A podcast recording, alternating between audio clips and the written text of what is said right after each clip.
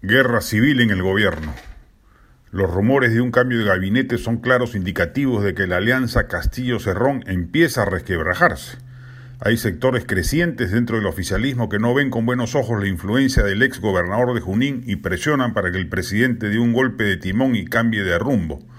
Así, los congresistas del magisterio, desplazados por Valdemar Cerrón de la vocería de la bancada, Dina Boluarte, primera vicepresidenta con juego propio moderado en el Ejecutivo, los sectores tecnocráticos de los aliados Juntos por el Perú y Nuevo Perú, el grupo Los Nadies, que encabeza la congresista Betsy Chávez, son, entre otros, factores de contención de las pretensiones controlistas de Cerrón.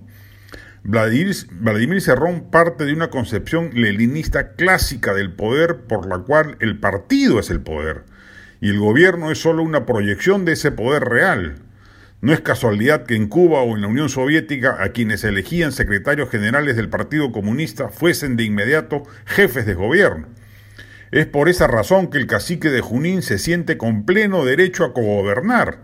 Él siente que el partido es la representación del pueblo y que por ende Castillo debe subordinarse a sus deseos. Cualquier disidencia a ese pensamiento es traición, ya escrito en las redes sociales. El problema para Cerrón es que vivimos en una república y no en una dictadura de partido. Y en esa medida los poderes institucionales superan largamente a los de una agrupación tan precaria además como Perú Libre. Castillo, empoderado en el cargo, ya debe haber entendido que las riendas del poder las tiene él y no Cerrón. Esta aparente disputa puede ser una simple estratagema para ablandar a los congresistas díscolos que aún dudan de darle el voto de confianza al gabinete Bellido Puede ser, claro, pero los indicios más razonables apuntan a que está germinando una real diferencia en la cúpula del poder que ojalá derive en una reconducción del gobierno por rutas más moderadas que las maximalistas propuestas por Cerrón y sus allegados. Todas las encuestas coinciden, desaprueban al gobierno de Castillo, rechazan al gabinete Bellido y cuestionan abrumadoramente la presencia de Cerrón.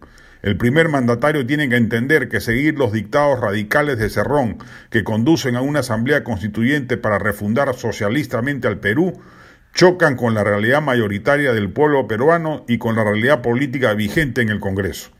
Por ese camino solo va una confrontación desgastante y que pone en riesgo inclusive su permanencia en el cargo por cinco años.